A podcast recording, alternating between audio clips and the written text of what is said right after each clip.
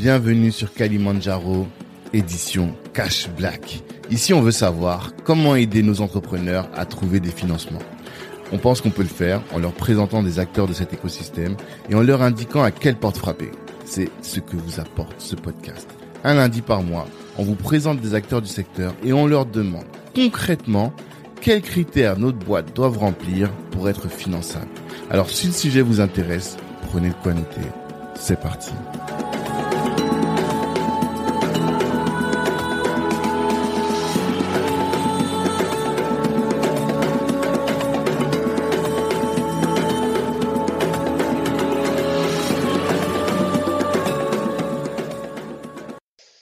Edwin Ekoué, bonjour. bonjour, bonjour Tanguy, ça va et toi? Oui, très bien.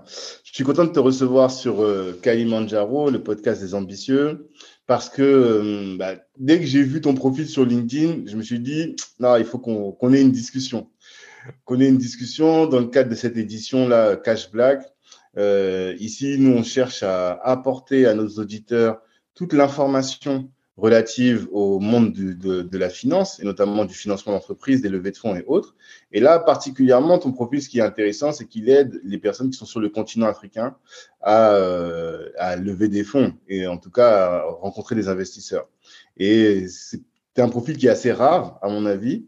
Nous, on a déjà reçu quelqu'un qui intervenait sur euh, la partie plutôt subvention européenne et française pour l'innovation sur le continent. Mais toi, tu viens encore, euh, je pense, compléter tout ce qu'on a, tout ce qu'on a mis en place et euh, c'est, j'ai hâte de discuter avec toi. Ben, du coup, déjà, merci beaucoup hein, pour cette, euh, cette invitation. Et euh, je suis vraiment très ravi de pouvoir partager ce que j'ai pu voir, observer dans le domaine du capital risque sur l'Afrique. Donc, un grand merci tout d'abord. Avec plaisir. Et, euh, et, effectivement, c'est vrai que c'est intéressant ce que tu dis sur la question des subventions parce que les, les, je rentre un peu direct dans le vif du sujet juste pour rebondir sur ce que tu viens de dire. Mais il y a beaucoup de gens qui sont euh, qui avancent, je dirais, qui cherchent à lever des fonds au capital risque mm-hmm.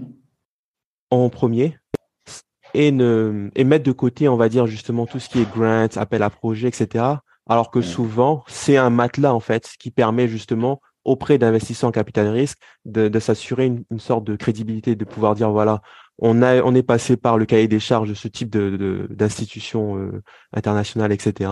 Et donc ça donne du crédit. Donc euh, je suis voilà, je suis content de en guillemets de compléter ce qui a pu être dit sur euh, la question des subventions.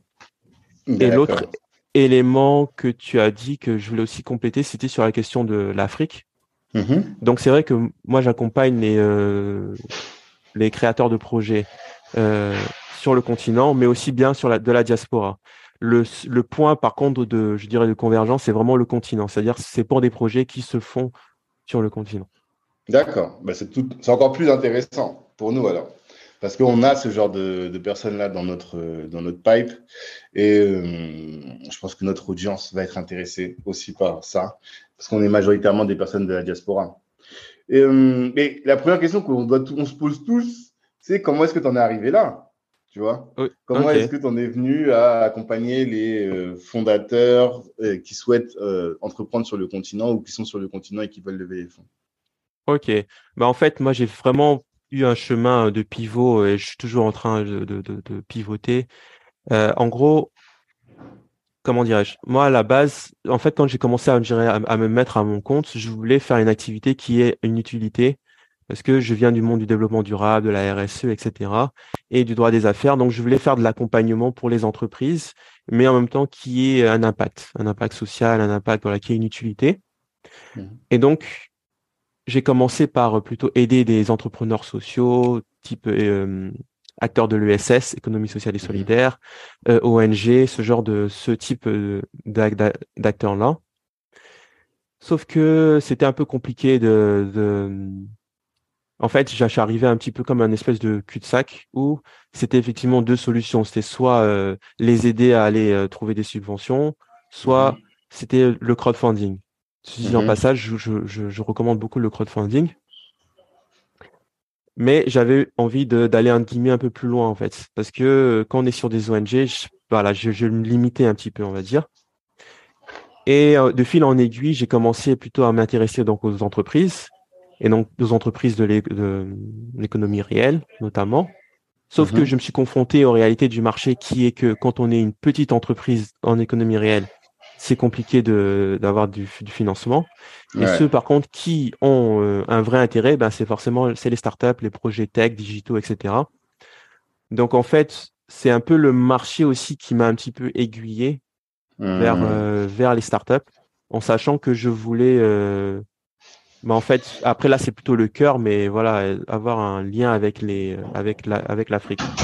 Sachant que moi, je suis au, basé aux États-Unis, en mhm. Californie, et c'était un peu ce truc de se dire bon, comment de, comment euh, de là où je suis, je peux quand même garder un lien avec le continent et, euh, et travailler euh, pour le continent. Et donc, c'est ça qui m'a un petit peu, voilà, de fil en aiguille, d'essais, en passant d'abord les entrepreneurs sociaux, économie réelle et après start-up. C'est ça mhm. qui m'a emmené euh, vers elle. Mhm. Et pourquoi le financement? Alors, le financement, à la base, moi, je suis pas euh, du tout du. Je suis pas, pas fait d'études en finance, j'ai fait plutôt des études mhm. en droit. Donc, j'ai vu un peu, voilà, l'investissement socialement responsable, ce genre de, de thématiques. Mais en fait, je, en fait, j'ai pris le problème à l'envers, c'est-à-dire que j'ai interrogé plusieurs entrepreneurs sur le continent et je leur ai demandé en gros c'était quoi leur gros, leur plus gros problème. Hmm. Et ce qui est revenu, c'était souvent le, c'était toujours le financement, le financement, le financement. Et en fait, c'est de là où je me suis dit bon bah ok, si c'est le financement votre problème, bah je vais voir qu'est-ce que je peux faire. D'accord. Mais c'est vraiment ça. Et quand tu parles avec les entrepreneurs, même nous où on est aujourd'hui, quand on parle avec eux, c'est essentiellement ça. Ils, disent toujours que peu importe le stade auquel ils se trouvent, que ce soit, et même peu importe la typologie des boîtes, c'est souvent le, le, financement qui pose problème. Alors, toi, tu t'es lancé dans le financement, et particulièrement avec ce type d'entrepreneur-là, quelles sont les spécificités du continent africain? Quelles sont euh, même les spécificités des entrepreneurs de la diaspora sur les problématiques de financement et les problématiques de financement en matière de levée de fonds. Oh là, ok. Euh, les problématiques. En fait, en fait, j'ai l'impression. En fait, peut-être je vais tuer un mythe, mais j'ai le sentiment de, en tout cas, de ce que moi, je, voilà, je vais vraiment parler de ce que moi j'ai pu voir. Bien sûr. C'est qu'en réalité, c'est les mêmes problèmes qu'on peut retrouver plus ou moins partout, en fait. Ça veut dire que beaucoup de gens vont dire oui, non, mais on n'a pas de financement, etc. Sauf qu'en réalité, quand on est une petite entreprise de nature, de base, peu importe la géographie, alors oui, il y a des territoires où il y a plus d'argent disponible, entre guillemets, mmh. mais au-delà du montant d'argent disponible, ça reste des, investissements risqués. Donc, quand on est sur mmh. du capital risque, ça reste les mêmes, euh, les mêmes critères attendus, c'est-à-dire euh, de l'attraction, euh, de la confiance, de l'innovation, des produits qui sont euh, qui ont un potentiel de changement d'échelle, donc des marchés mhm. conséquents. C'est-à-dire que ça, c'est quelque chose que que euh, une erreur que, que que beaucoup de porteurs de projets ont, c'est qu'ils ne ils n'ont pas forcément en tête la taille de leur marché. Mhm. Ils pensent juste à leur projet, alors que ce qui va intéresser l'investisseur, c'est déjà la taille du marché c'est le premier, la première. Si un investisseur, moi je dis souvent, si un investisseur te reçoit en entretien, c'est qu'il sait que, que tu es sur un marché intéressant. Alors peut-être qu'il va mmh. pas investir dans ton projet au final, mmh que voilà, mais il sait qu'en tout cas, toi, tu ne le sais peut-être pas, mais là où tu es positionné, il y a un grand marché. Mmh. Donc au final, il y a, il y a toujours ces, il y a ces, ces, critères en fait qui reviennent un petit peu, peu importe la géographie de, parce qu'on est sur des investissements risqués. Et, euh, après, oui, c'est vrai que l'argent disponible, en guillemets, est moindre. Quand on regarde un peu, euh, voilà, les États-Unis, je crois que c'est à peu près, l'année dernière, c'est à peu près 300 milliards qui ont été euh, hmm. investis dans les startups, alors qu'en Afrique, c'est 5 milliards. OK. Donc, c'est, euh, je suis pas bon en maths, mais je vous laisse faire. 300, 5 milliards, ouais, c'est fois, 60, fois 60, 60 ouais, c'est ça, 60 fois moins. Alors que les besoins en termes de marché sont équivalents ou pas? Si on prend l'Afrique en termes de continent, c'est équivalent, non? Bah, l'Afrique c'est quand même un énorme continent, quoi. Quand on regarde, euh, voilà, 54, 54 euh, pays, euh, mhm. démographie en croissance, etc. Donc c'est vrai que c'est c'est là où effectivement il y a une difficulté, c'est que tu, vois, on parle beaucoup des levées de fonds, il y a beaucoup de communication autour des levées de fonds. Bon, forcément, dès qu'une startup lève des fonds, elle va l'annoncer, etc. Et donc, ça mhm. crée un biais chez les gens de se dire, c'est facile, c'est à la portée de tout le monde. Mmh. dès qu'on est une startup, c'est normal, on, va pouvoir lever. Et donc, du coup, il y a beaucoup mmh. de, sauf de déception, parce qu'il y a beaucoup d'appelés, mais très peu d'élus. Et quand mmh. on regarde, on se dit, voilà, 5 milliards à l'échelle, effectivement, du continent. Comme tu le dis, le ratio, il est. Il est faible. Voilà, il est, il est, il est, il est très faible. C'est pas, c'est pas énorme en réalité, tu vois. C'est ça. Pour, pour le nombre de, de porteurs de projets, de startups, etc. Donc ça, c'est une réalité à prendre en compte dans son, bah, si on veut lever des fonds, tout simplement, c'est une réalité à prendre en compte, c'est-à-dire mmh.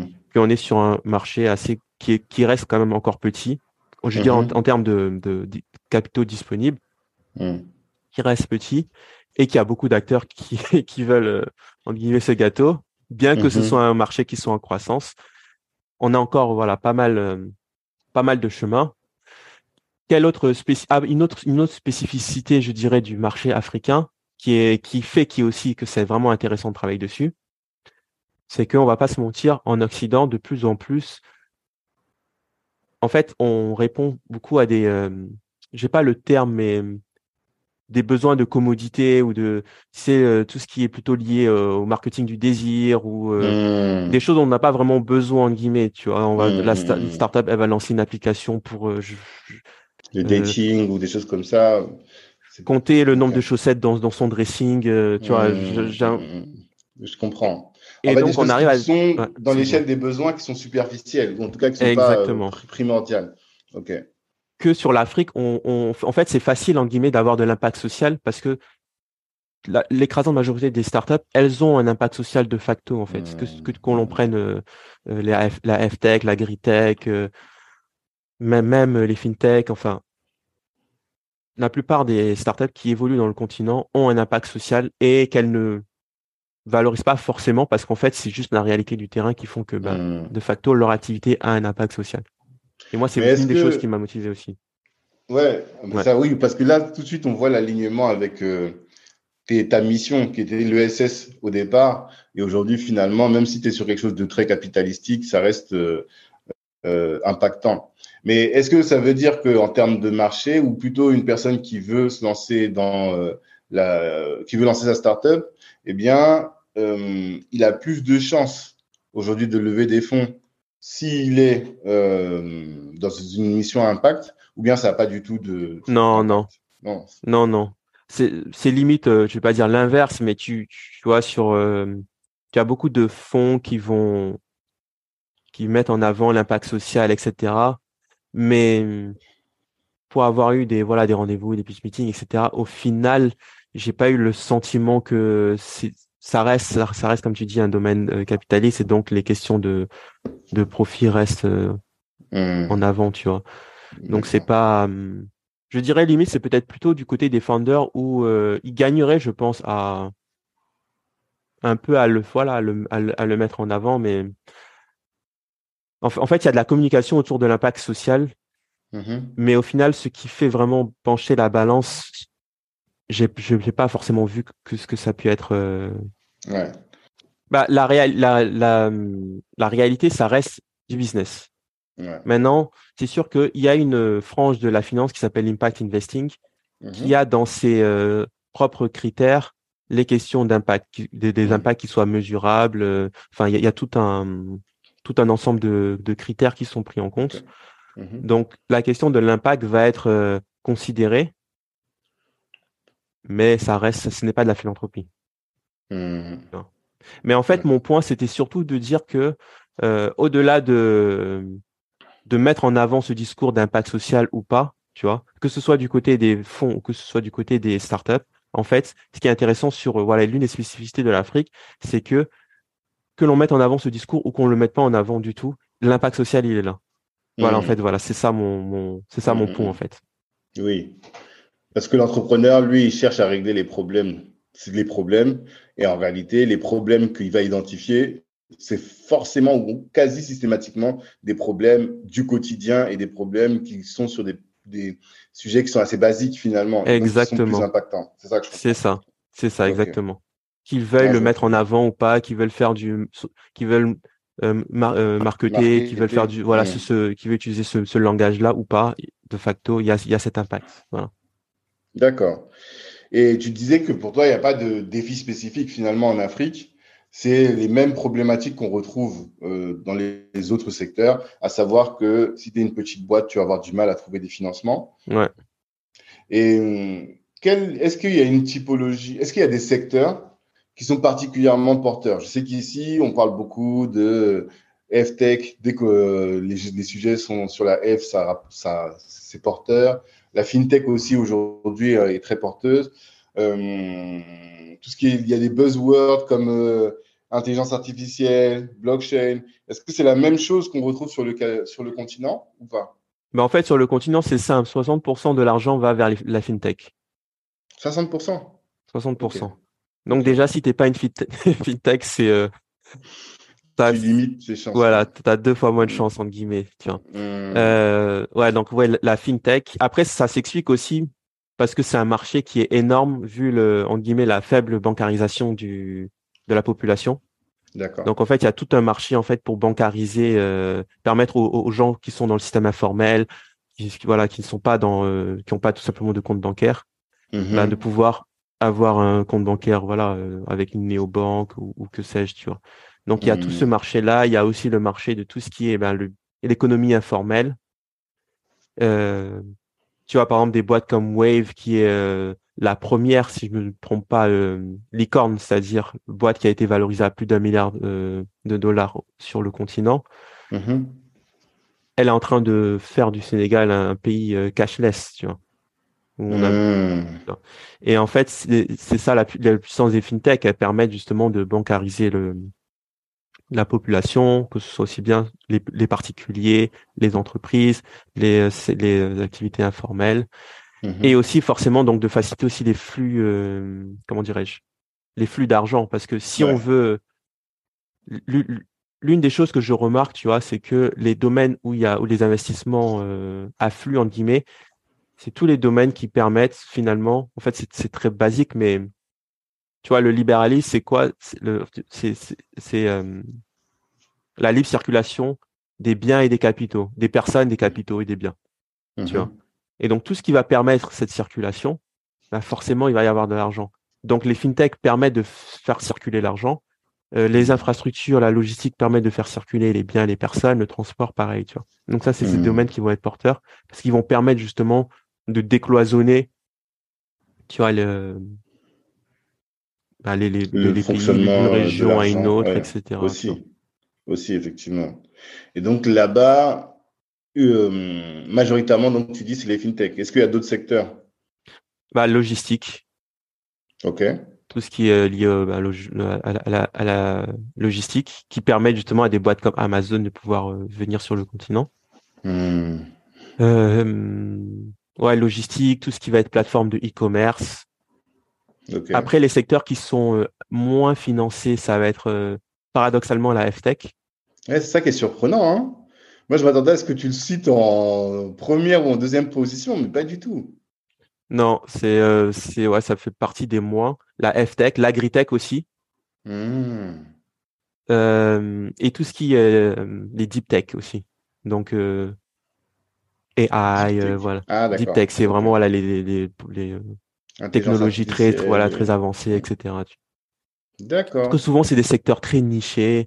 Mhm. Euh, là, on est vraiment, en tout cas, avec euh, la, la, fintech, euh, les logistiques, etc. Comme je disais, en fait, des, des, des, des e-commerce, des choses qui vont permettre, qui permettent de vraiment toucher un gros, un, vraiment un large public et de poser les fondations, en fait, pour la suite.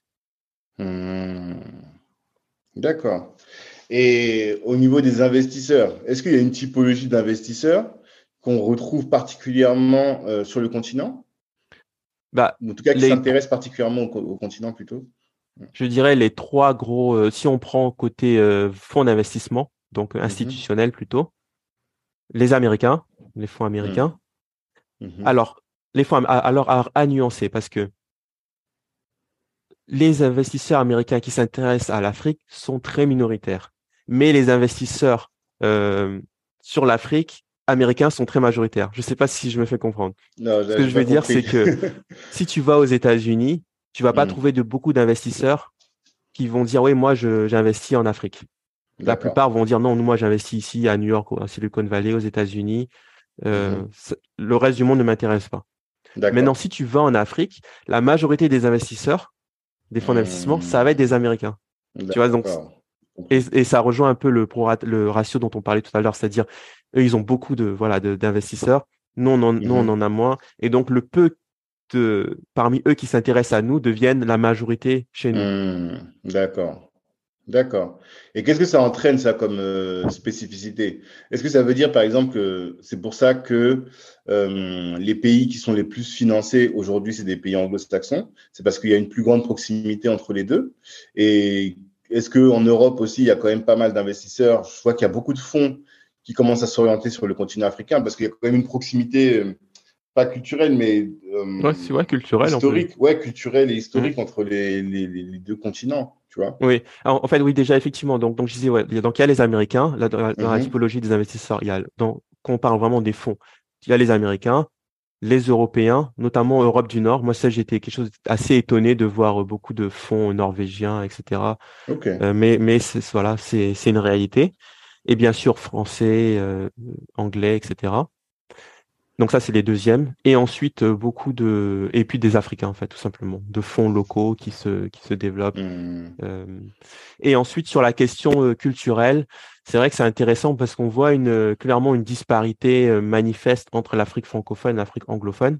Mmh donc, je, donc, il y a effectivement cette, cette, cette question-là culturelle, c'est-à-dire le mmh barrière de la langue, la mentalité, l'approche, et même ne serait-ce que l'approche capital-risque, où les anglophones sont plutôt, euh, les, anglo-saxons sont plus culturellement habitués hmm. à solliciter le secteur privé, là où nous, francophones, on, va être plus habitués à vouloir solliciter euh, le secteur public, etc., les gouvernements, les, hmm. voilà. C'est vrai ça. Donc c'est vrai qu'il y a cette spécificité-là direct anglophone Et une chose que tu as dit qui que je voulais juste répondre, c'est le fait qu'il y a beaucoup d'investisseurs américains. Qu'est-ce que ça, quel, quel impact ça a sur comme la stratégie pour lever des fonds? Ça a un impact mmh. direct. Qui est un mmh. exemple tout simple, c'est que si tu prends les boîtes, les startups nigérianes, eh ben, elles sont quasiment toutes, elles ont tout un siège au Delaware, aux États-Unis. Mmh. Parce que forcément, ça facilite les investisseurs américains qui ne veulent pas forcément euh, faire le voyage. Dans une, voilà, une société mm. qui est basée euh, mm. abroad. Tu vois. Mm, Donc ça, c'est un, ça, c'est un exemple concret de question juridique en fait, tu vois, et financière. Non, totalement. Et quand on avait discuté la dernière fois, tu me disais que toi, tu avais fait un pivot et qu'aujourd'hui, tu accompagnais beaucoup les euh, entrepreneurs à créer, alors je sais pas si c'est le terme que tu as employé, mais c'est comme ça que j'ai compris, à créer une hype autour de leur projet pour être euh, attractif vis-à-vis des, des investisseurs. Est-ce que tu peux nous expliquer un peu bah, pourquoi tu as fait ce changement et quels sont les fondamentaux de cette hype-là finalement Comment quand tu accompagnes Ok, super. Donc en fait, déjà pourquoi en fait euh, en, fait, ce que, ce que j'ai fait, c'est qu'avant, je faisais vraiment juste de l'intermédiation. Donc, euh, mmh. investisseur, euh, voilà, une startup, elle veut lever, est-ce que ça t'intéresse, oui ou non? Pour mmh faire simple. Donc, mmh. en fait, en fait, je me suis rendu compte que en, les, le, en fait, il y a deux critères pour les levées de fonds qui, euh, qui émergent de, de, de, ce que moi je peux voir, etc. Les deux critères, c'est donc l'attraction. Donc on, on revient à ce que je disais tout à l'heure sur euh, c'est le c'est le problème pareil pour tout le monde, c'est-à-dire bon bah vous pouvez pas en 2023 on peut plus juste dire voilà j'ai une idée euh, donne-moi un million. Non il faut que tu mmh. prouves euh, que ton idée est là il y a un marché, etc. Donc ça, c'est l'attraction. Mhm. Et le deuxième, qu'on ne, qu'on ne présente pas forcément, tu vois, c'est mhm. la partie un peu immergée euh, de l'iceberg, qui est la confiance. Et la confiance, c'est les relations. C'est je te connais, tu vois. Mhm. Tu vois, un business angel, par exemple, il peut aller jusqu'à six mois à suivre une startup avant de, de s'y engager. Hmm. C'est-à-dire que si toi, tu arrives en pleine levée de fonds à dire, voilà mon pitch deck, j'ai besoin euh, tant, bah, il y a grande chance que tu puisses pas avoir ton investissement. Parce qu'en fait, hmm. lui, lui, va prendre un petit pas en arrière et il va dire, en fait, je te connais pas forcément, je veux suivre ce que tu fais pour être en confiance. Et au mhm. final, 80% des deals qui vont être closés, ça va être soit euh, l'investisseur qui a repéré la startup, soit ça va être euh, comment dirais-je, un, un, partenaire à lui, c'est-à-dire un autre investisseur qui va lui passer le deal, va dire Hey, j'ai investi dans cette boîte, est-ce que ça t'intéresse? Mm-hmm. Tu vois, en gros, ils vont se passer entre eux les deals. Mm. Ou alors, ça va être peut-être une boîte du portfolio de l'investisseur qui va dire Hey, euh, tu as investi dans mon entreprise, je pense que cette entreprise pourrait t'intéresser. Tu vois, c'est mon mm. pote, on se connaît, etc. Euh, on, on, c'est un bon, bon business. Bref, 80%, c'est vraiment la, la relation. D'accord. Et donc, c'est donc, et donc, dans la loi de, comme on dit, la loi de Pareto 80-20, tu dis, bon, ben, je vais me, concentrer sur cette partie-là. C'est-à-dire, avant d'aller courir après les investisseurs, moi, mon, mon, conseil que je donne aux porteurs de projets, aux startups pre-seed, c'est-à-dire qui sont au début de leur aventure entrepreneuriale, c'est commencer à créer du réseau, en fait, tout simplement. Commencer à créer du lien, parce qu'en fait, le moment où vous allez vouloir lever des fonds, ça va être ceux avec qui vous avez déjà du lien, avec qui vous avez déjà de la confiance, à qui vous avez déjà communiqué en fait sur l'évolution de votre projet, qui vous ont vu grandir en fait, qui seront les plus et qui vous auront même peut-être conseillé. Hmm. Tu vois, qui vous auront dit ouais, ce que tu fais c'est pas mal, mais tu devrais, bref, qui vous auront conseillé, qui seront le plus enclins au final ben, à vous à investir en fait. Hmm. Et quand même, ouais, excuse-moi. Non, vas-y, je te laisse terminer. Non, et puis tout simplement qu'ils seront, euh, vous, vous, aurez euh, votre dossier seront dans leur euh, dans leur tête en fait. C'est-à-dire entre quelqu'un qui euh, que tu ne connais pas et quelqu'un que tu connais, ben forcément tu vas être plus enclin à aller vers celui que tu connais déjà parce que tu as confiance, etc. Et donc et donc il y a vraiment cette partie là de créer du lien qui est très importante en amont de toute levée de fonds, de pas attendre de d'être dans le rush et de vouloir lever et dire voilà j'ai besoin de temps, mais déjà de créer tout simplement de la sympathie, du lien. Euh, de se faire repérer. Donc là, ça revient sur le, ce que tu disais sur la hype, vu que le, l'un des critères, on va dire, d'investissement subjectif, c'est la hype. Tu vois, d'ailleurs, il y en a qui en abusent et qui font des, des escroqueries, etc. Donc, on va pas parler de, de, ça. Mais c'est une réalité, tu vois, le fait d'avoir, euh, ben, c'est, c'est un domaine humain, c'est une science sociale. Donc, en fait, il n'y a pas de, comment dirais-je, c'est la preuve sociale. C'est ah ouais, c'est cette startup, elle a la hype, il y a d'autres investisseurs qui s'y intéressent. Ah, elle a déjà des premiers engagements. Tu vois, moi, il y a plein de startups que quand je faisais juste de l'intermédiation, qui se sont fait euh, nexter sur une question qui est ouais, c'est intéressant ce que vous faites, mais est-ce que vous avez déjà des, eu des premiers engagements d'investisseurs? Totalement. Et là, la personne dit ah ben non, en fait, euh, non, on vient juste de commencer, blablabla. Bah psychologiquement, ça donne un mauvais signal, tu vois? La personne se dit ouais, ok, euh, j'ai pas hmm. envie de me mouiller, quoi. Il y a même des, des investisseurs qui disent Moi, je mets que si tu arrives à, mettre, à convaincre d'autres personnes. Ouais. Ouais, souvent, souvent, ça, en fait, ça, c'est euh, une typologie particulière. En fait, c'est ce qu'on appelle les lead investors. C'est-à-dire, souvent, tu peux avoir ce qu'on appelle un lead investor, c'est-à-dire un investisseur bah, qui prend le lead, qui fait la term sheet, qui, qui met les conditions, on va dire, euh, de la levée de fonds, etc., qui met le hmm. premier échec, et, et qui fait la due diligence, qui prend vraiment, qui chapeaute, on va dire vraiment la levée de fonds. Et en fait, les, les autres petits fonds ou business angels vont suivre derrière parce que du coup, en guillemets, le gros du boulot a été fait.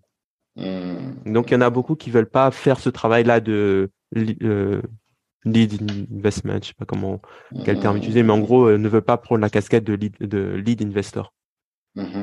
Donc, d'où l'importance de faire tout le travail en amont, tu vois. Et moi, c'est ça mhm. que vraiment sur, que sur ce sur quoi je veux me concentrer, c'est créer du lien. Donc, ça peut être aller vers les investisseurs, créer du lien, et ça peut être aussi les faire venir à soi par, euh, là, c'est plutôt les questions de communication en ligne euh, qui vont mhm. rentrer en considération. Ouais, et là, finalement, c'est du démarchage. Enfin, je sais pas si c'est du marketing presque classique, quoi. Soit euh, tu vas et tu démarches, tu vas dans les événements où il y a des investisseurs, et là tu crées finalement un réseau auprès des investisseurs. Soit tu crées euh, sur tes réseaux sociaux de l'inbound. Donc euh, tu crées de la, de la, hype en, en, communiquant et les opportunités viennent vers toi. C'est ça, exactement. Les, deux, les deux points. Mais est-ce qu'il y a une spécificité justement à faire ce travail-là en tant que start-upper?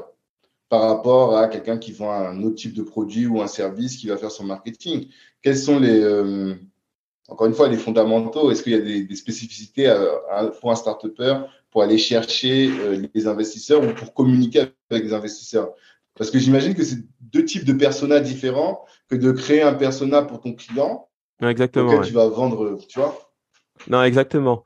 C'est, c'est euh, pour ça, quand, quand on est, c'est ce qui est super avec euh, LinkedIn, c'est que du coup, tu peux aussi avoir, bah, tout le monde dans, dans l'équipe n'est pas obligé de, de porter la même communication. On peut désigner quelqu'un qui mmh. effectivement fait de l'acquisition client, donc le head of sales par exemple, et donc lui communique à l'intention à l'intention des euh, clients, mais le founder ou quelqu'un d'autre, tu vois, peut lui peut avoir son rôle dans la startup de faire juste de la communication corporate à destination des mmh. euh, investisseurs. Et mmh. pourquoi c'est utile pour les startups ben, C'est tout simplement c'est que le modèle startup fonctionne avec les levées de fonds. Vu mmh que la base même de la startup, c'est de faire de la croissance. Et la croissance, faut, faut, faut l'alimenter. À un moment, en fonds propres, c'est, euh, on, peut se développer. J'ai aucun, voilà, aucun problème avec le fait de développer en C'est plus long, c'est plus lent en général.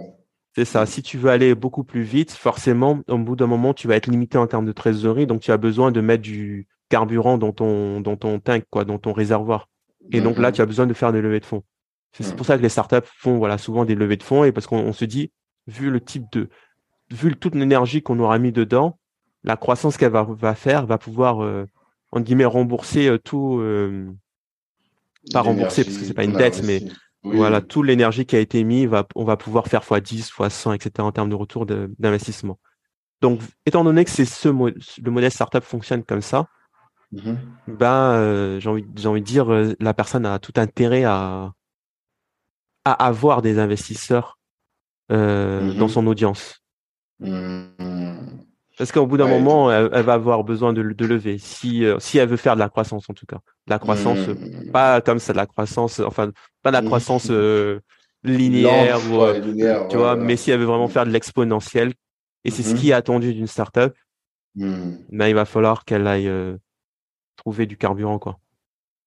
Enfin, il va falloir, elle n'a pas forcément obligé. Il y a des boîtes qui ont bootstrappé et qui ont qui l'ont fait, tu vois. Mais c'est pas la majorité. Mais c'est pas la majorité je sais que la difficulté, en fait, avec le bootstrap, c'est que tu vas prendre du temps quand tu bootstrap. Or, sur certains, certains marchés, tu as besoin d'aller vite parce que ton concurrent, lui, il lève des fonds et il va vite. Ouais, exactement. Si tu fais pas, tu es mort, en fait. Winner takes all, c'est ça. Bah, typiquement, toutes les euh, applications qui sont liées à, qui ont besoin d'effets de réseau, par exemple LinkedIn, Facebook, voilà, les, réseaux sociaux, par exemple. Tu as d'autres services, j'en ai pas comme ça en tête, qui me viennent, mais où il y a le besoin d'effet de réseau, c'est-à-dire typiquement euh, tout le monde est sur LinkedIn, tout le monde va sur LinkedIn parce que tout le monde est sur LinkedIn. Si demain tu crées un réseau social et vous êtes trois, tu vas rentrer et ressortir. Mmh, mmh, mmh. Donc, mais pour atteindre cette, euh, cet effet de réseau, ce, cette, cette échelle-là, bah, tu as besoin effectivement de communiquer, de, de ads, de, etc. Quoi. Mais est-ce que dans ce marché donc, de la communication, les Africains, là je parle de ceux qui sont sur le continent, et la diaspora, est-ce qu'ils ont une... Quelles sont leurs différences? C'est ça en fait qui, m'interroge par rapport au reste des entrepreneurs. Est-ce qu'ils ont une spécificité? Je sais que par exemple, là encore, c'est, je ne sais pas comment on peut le prouver, mais si tu prends les statistiques des créateurs de contenu sur TikTok, tu vas voir qu'il y a beaucoup d'Africains. Et euh, donc, il y a cette, énergie créatrice, même on parle du Black Twitter parce qu'il y a tous ces noirs qui sont sur Twitter. Est-ce que ça, ça, joue, par exemple, dans euh, cette création de contenu-là et dans cette démarche de créer de la hype pour euh, les investisseurs? Bah, ça, ça crée forcément, euh, ça, comme ça, ça, un, on dirait, c'est un concours de, comment dirais bref, ça se rajoute, on va dire, à, aux médailles, on va dire, de, de l'entrepreneur. Et euh, après, j'ai pas vraiment de réponse, tu vois, à te donner là-dessus, mais ce que je peux dire de ce que j'observe, c'est que, et c'est ça qui est aussi fabuleux avec les boîtes africaines, c'est que combien de boîtes j'ai vu euh, qui font en très peu de temps du chiffre d'affaires en partant de du, from day one, tu vois? Et euh, de mmh. manière euh, organique ou même tu as des boîtes ils font de manière juste manuelle tu vois juste avec euh, ils sont juste sur ils ont un groupe ils sont sur Facebook ou sur WhatsApp tu vois ils font mmh. vraiment le, le service à la main mmh un fichier Excel ou euh, un WhatsApp, etc. Ils veulent lever des fonds pour créer l'application pour automatiser, faciliter le truc. Mmh. Et je dirais que sur ce truc de de communication, de d'acquisition, etc.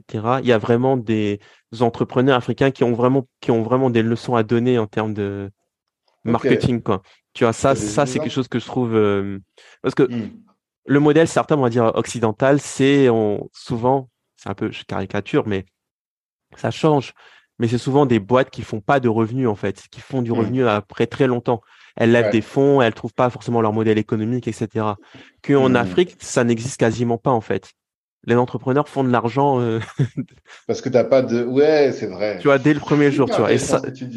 C'est vrai, hein C'est très intéressant.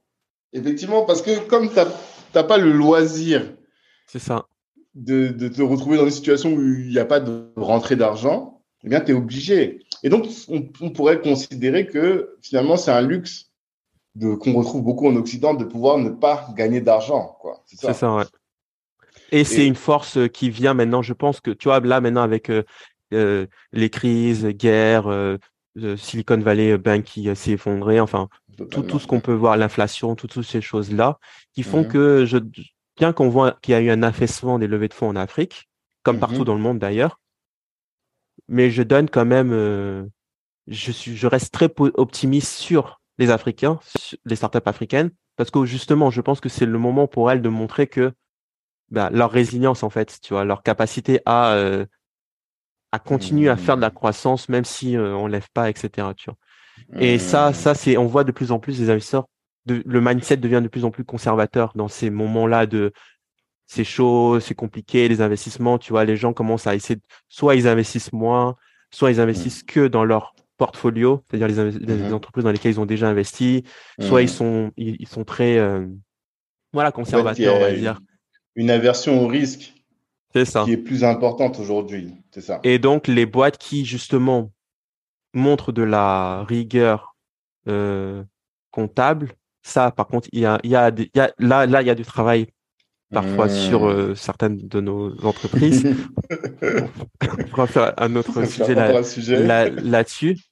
Mmh. Mais voilà, celles qui sont, je pense, voilà, rigoureuses au niveau de leur gestion et qui, en plus, et ça, ça on le voit pour le coup euh, déjà maintenant, qui font de l'argent, génèrent de mmh. l'argent, font des ventes, tout ce qu'on vient de dire à l'instant, tu vois, bah, elles, elles vont intéresser les investisseurs, tu vois, parce que ça va être gage de sécurité et pas de spéculation de, voilà, en, j'ai inventé euh, l'application qui compte mes chaussettes dans mon dressing et, et elle valorise. Je, vous la vends à 50 millions euh, en termes de hmm. valorisation parce que euh, non. Non, je vois. Mais est-ce que tu as des exemples? Parce que moi, l'idée que j'avais justement, c'est que le fait que le milieu de la startup, c'est essentiellement un milieu dans lequel tu brûles du cash avant d'en gagner, eh bien, pour moi, ça, ça avait pour conséquence que les, la diaspora, et même euh, sur le continent, on lance pas beaucoup de startups. On préfère justement de l'économie réelle qui, euh, tu nous ouvres un restaurant, bon, ben, une fois que les gens ils ont commencé à manger, tu gagnes de l'argent directement. quoi. Mhm. Mais là, ce que tu dis, c'est non, il y a quand même des startups, mais ces startups-là, leur spécificité, c'est qu'elles gagnent de l'argent. Et alors, ça, donc, c'est la première question. Est-ce que tu as des exemples? Et la deuxième, c'est quand tu parlais, je pensais à Africrea, tu vois. Africrea, en cas. probablement, en cas, voilà, maintenant c'est en cas, et qui euh, font de l'argent. Ils ont toujours fait de l'argent en vérité, en vendant euh, ce qu'ils vendaient. Mais pour accélérer, ils ont levé des fonds. Et on voit que la levée de fonds leur a permis d'investir beaucoup dans la communication. Et je trouve que là, ils ont montré vraiment leur génie dans la com qu'on voyait peu avant. Mais tu vois, avec des campagnes qui sont beaucoup plus, euh, beaucoup plus pushy, tout ça. Donc voilà. Donc ça, ça me permet de confirmer ce que tu as dit sur euh, la créativité et finalement ce qu'on fait de l'argent qu'on gagne quoi. Mais est-ce que tu as des exemples de boîtes qui euh, euh, bah, gagnent de l'argent et qui ont besoin, enfin qui gagnent de l'argent avant de, de, lever des fonds autres qu'Africains Bah celles qui gagnent de l'argent avant de lever, en, en fait bon, celles qui gagnent de l'argent et qui ont levé on les connaît, donc effectivement, tu as cité euh, Anka. après, je veux dire des boîtes très célèbres, les euh, Wave, les Paps, les Yobo, Yobante Express. Et hmm. après, dans l'espace euh, anglophone aussi, il y, en, a, il y en, a beaucoup. Ça, c'est pas secret. Voilà, c'est Ah, en fait, moi, je suis très mauvais aussi à retenir les noms. Je suis désolé. D'accord. Donc, euh, mais bon, c'est pas voilà des données qui sont euh, cachées. Ça, ça, se trouve. Donc, toutes celles qui, qui ont levé des fonds. Maintenant, celles mhm. qui ont pas levé, en fait, moi, je me base surtout sur les dossiers avec lesquels j'ai pu travailler ou que j'ai pu voir circuler. Donc, je sais pas dans quelle mesure euh, je peux, tu vois, job des noms, mmh, mmh. tu vois, comme ça. Mmh, mais, mais, mais c'est juste une tendance, voilà, générale. Hein. C'est pas la plupart des, des des boîtes qui sont en activité en Afrique, sur le continent. Comme je disais, voilà, elles font, elles font du peut-être les secteurs où c'est moins le cas pour le coup. Souvent, enfin, non, quoique, parce que j'en ai vu dans la F-Tech qui faisait déjà de l'argent. Donc, euh, c'est mm-hmm. pas forcément vraiment. En, gros, ce que je veux dire, c'est celles qui ont une innovation peut-être qui est trop, qui est très poussée. Mais ça, c'est mm. une réalité partout, en fait. C'est que quand plus l'innovation est poussée, plus l'innovation elle est brevetable, bah moins forcément tu peux faire de l'argent parce que ça, ça demande beaucoup d'argent au niveau des équipes de recherche, de R&D, etc. Tu vois. Mais ça c'est parce que c'est le modèle qui le veut, tu vois. Tout ce qui est R&D mmh. Et même les investisseurs en général ne, on n'investit pas dans une boîte qui fait de la R&D, euh, qui fait de l'argent. On sait qu'elle va pas faire de l'argent et c'est pour ça qu'on investit dans elle.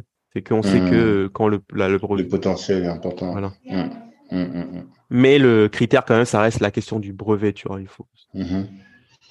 En fait, le message juste, que je veux passer, c'est c'est faut pas euh, la plupart des boîtes, des boîtes SaaS, euh, des fintech, de tout ce qu'on peut, euh, les logiciels, bref, tout ce qu'on peut imaginer, on attend de l'attraction. Faut pas mm. prendre mon mot là de ah il y a des boîtes qui intéressent des investisseurs et qui font pas d'argent. Mm. Non, la plupart, il faut faire de l'attraction, il faut faire de l'argent, il faut faire de, faut voilà créer de l'attraction. La, de, Celle mm-hmm. où, on, où on va être plus indulgent là-dessus, c'est celles dans lesquelles il y a un brevet en jeu en général. Parce qu'on est plutôt hmm. sur des, justement, des marchés où il y a des barrières d'entrée, tu vois. Hmm. D'accord. Non, c'est intéressant. J'aime bien donner l'exemple de, bon, puisqu'on puisse en sortir de la pandémie, tu vois, mais tout ce qui est lié au vaccin, etc., les startups liées à la BioNTech, etc. Mm-hmm. Tout le monde, tu vois, moi, par exemple, je suis freelance, je suis consultant. Je peux me former, etc., et proposer du service mais je peux pas me lever un mm. matin et de dire bon je vais je vais, faire ma marque de vaccin ça n'a pas de sens ou ma marque de je sais pas moi de de batterie euh, renouvelable tu vois ça il y a des mm. barrières d'entrée quoi qui font que forcément euh, D'accord, je comprends.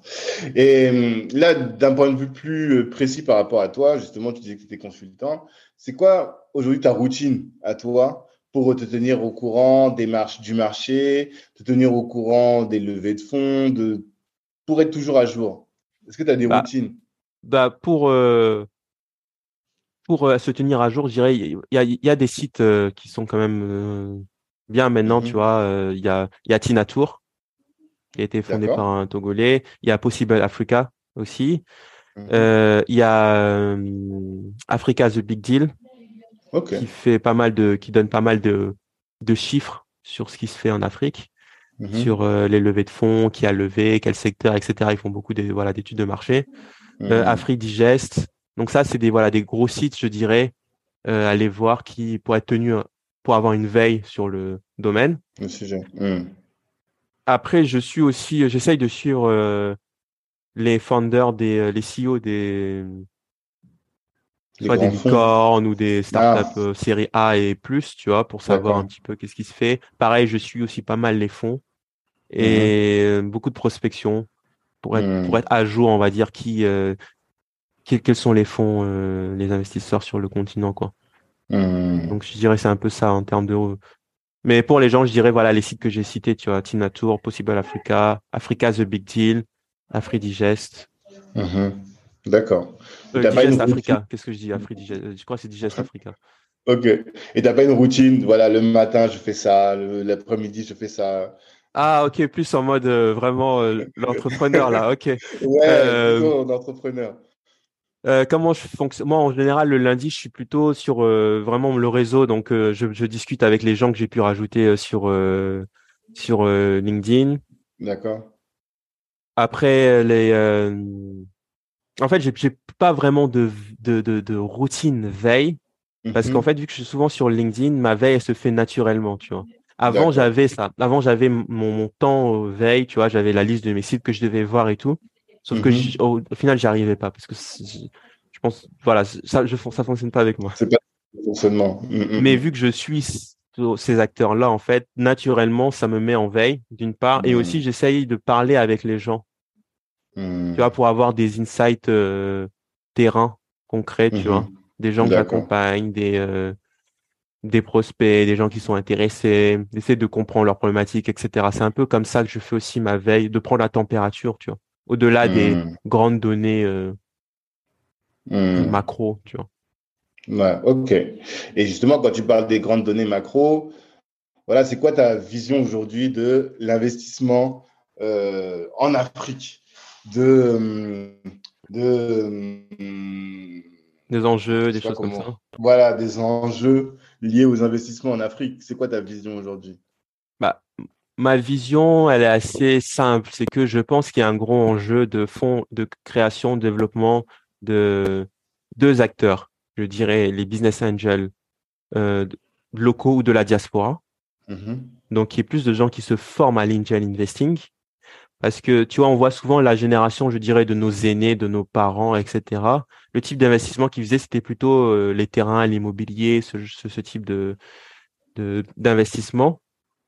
Mais mhm. qu'il faut, voilà, qu'il faut qu'il y ait une, et, et se développe une génération, tu vois, de jeunes cadres qui, euh, ben, qui investissent et qui sont sensibilisés à ces questions-là, ben, qui se forment en fait. Il faudrait qu'il, se, qu'il y ait plus en plus de gens qui se forment à l'angel investing pour qu'on puisse s'appuyer en fait sur ces, euh, sur la diaspora. J'avais fait hmm. un post une fois là-dessus sur euh, LinkedIn, justement, sur. Tu vois, on sait très bien que la diaspora, va beaucoup plus d'argent. Je sais plus combien, c'est pas dix fois plus que l'aide au hmm. développement. Ouais. Sauf que euh, combien vont vers les startups? Non, très peu. C'est beaucoup des soutiens de famille, beaucoup des ordonnances, bien sûr. Ouais, ouais. Hmm.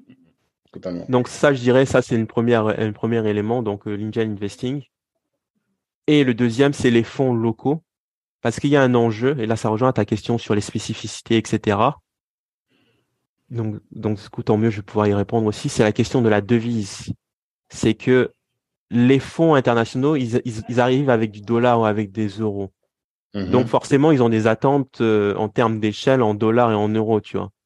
Mm-hmm une boîte qui fait euh, qui va faire 50 000 dollars par mois, ça, en early stage, ça va être très intéressant. Mm-hmm. Mais quand tu convertis ça en francs CFA, par exemple, c'est pas forcément des métriques qui sont facilement atteignables pour mm. une petite boîte euh, locale. Alors, ça ne veut pas dire qu'elle touche moins de clients ou un marché moins gros, mais c'est juste que mathématiquement, du fait de la devise, bah forcément, euh, ça va être moins impressionnant, tu vois. Et ça, c'est quelque chose qui est très frustrant. Bah, en fait, c'est que le, c'est pas les, les, les, investisseurs internationaux sont pas forcément euh, dimensionnés à l'échelle de, de, de, de, de la de réalité locale. réalité locale. Et donc, je pense qu'il y, a il y a cet enjeu-là de créer vraiment des fonds locaux. Il y, il y, en a qui le font. Par exemple, l'investisseur et partenaire, ils créent des antennes. C'est un, un, fonds français qui créent des agences, des antennes locales. Donc, ils peuvent hmm. déployer de la monnaie locale, tu vois. Et donc, hmm. déployer des, des, en guillemets, des petits, des plus petits tickets.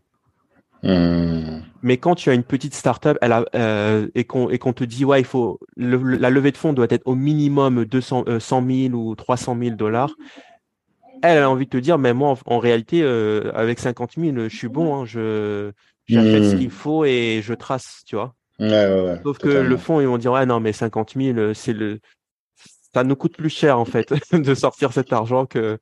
En fait, il y a un déséquilibre entre l'investisseur et sa capacité de financement et l'entrepreneur le, et son besoin en financement. Ouais. Et il faut des, des c'est limite, il faut des fonds intermédiaires. Et finalement, ça, c'est le rôle des business angels, non? Effectivement, c'est le rôle des business angels, d'une mmh. part. Mais les mhm. business angels, comme, un continuent d'investir, mais là, je vais, là, on va encore, euh, je, vais dire, je vais finir ma, ma pensée quand même, pour, sans, sans être trop long, mais en gros, en termes de marché, des tendances qu'il y a, c'est que vu que les valorisations commencent à être de plus en plus importantes, la mhm. valorisation, c'est combien la boîte vaut. Donc, ça fait que forcément, l'argent qu'un business angel va mettre, il va avoir très peu d'equity, très peu de prise de participation. Plus la boîte est grosse, plus euh, si lui vient avec 5 000, avec 10 000, bah, ça va mhm. représenter très peu dans l'entreprise. Tu vois. Mhm. Et ça, c'est une, tendance qui arrive. Ce qui fait que les, business angels ont plutôt intérêt, enfin plutôt, vont se tourner de plus en plus vers directement les fonds d'investissement. Tu vois. Mmh. Dire, bon, bah, je vais pas investir directement dans, une, dans, la startup, je vais plutôt investir dans le fonds d'investissement qui, lui, va se charger de tout, de tout LP, exactement, de tout, mmh. tout les tracas, etc. Tu vois. Mmh. Et, mais pour revenir quand même sur la question de, du dimensionnement, c'est, ouais, je dirais que l'un des enjeux, je pense, c'est ça aussi, c'est, euh, ouais, le développement de, de fonds euh, locaux qui peuvent euh, sortir des, des chèques moins de 100 000 plus facilement. Parce qu'un un VC, tu le démarches pas si tu veux lever 100 000. Tu, vois mhm. tu vas le démarcher si tu, commences, tu veux le lever à partir de 300 000. Là, il peut te regarder, tu vois. En dessous, c'est déjà c'est. C'est intéressant. Il serait à creuser de voir en quoi c'est plus. Euh, en quoi ça leur coûte plus cher de le faire, ça m'intéresserait, ça, pour une autre occasion, de discuter de la suite, comprendre. Pourquoi est-ce que 50 000, par exemple, pour un VC qui a des milliards, effectivement, ça lui coûte plus cher? C'est par rapport à ses frais de fonctionnement, j'imagine, c'est ça? Bah, y a, Après, c'est vrai que je suis pas euh, calé sur, sur cette question. Je sais que c'est une réponse que j'ai déjà eue voilà, d'investisseurs.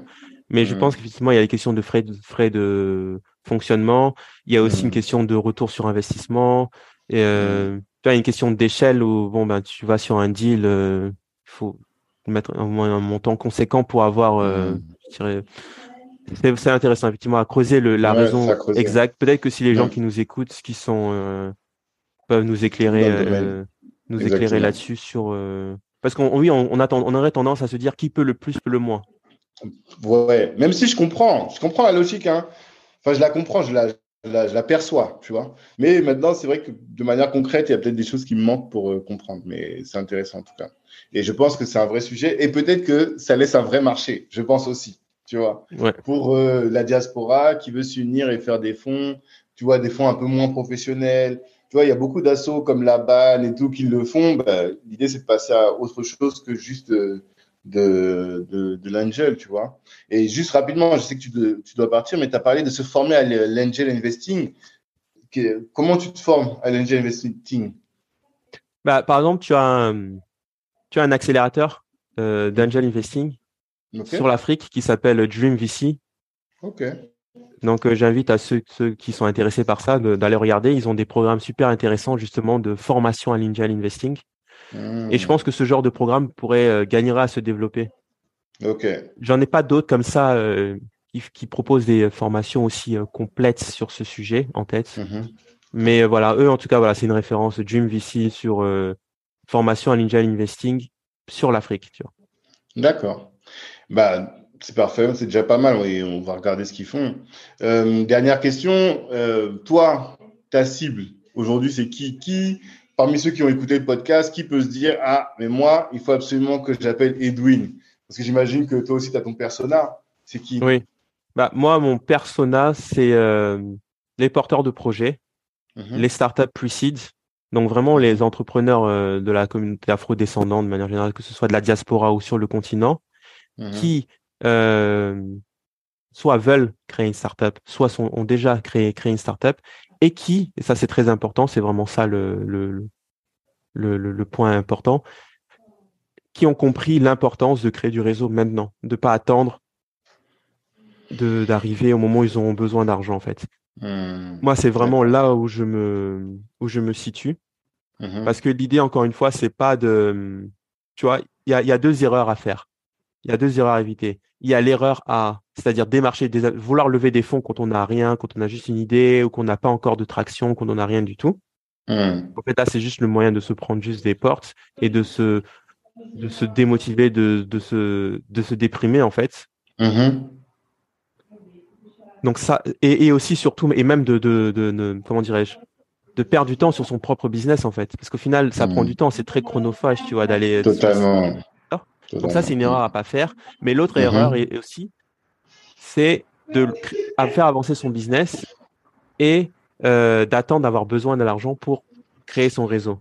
Donc, le, le, le, la, le, meilleur moyen, il, il, me, il me semble, en tout cas, c'est de créer déjà son réseau en amont.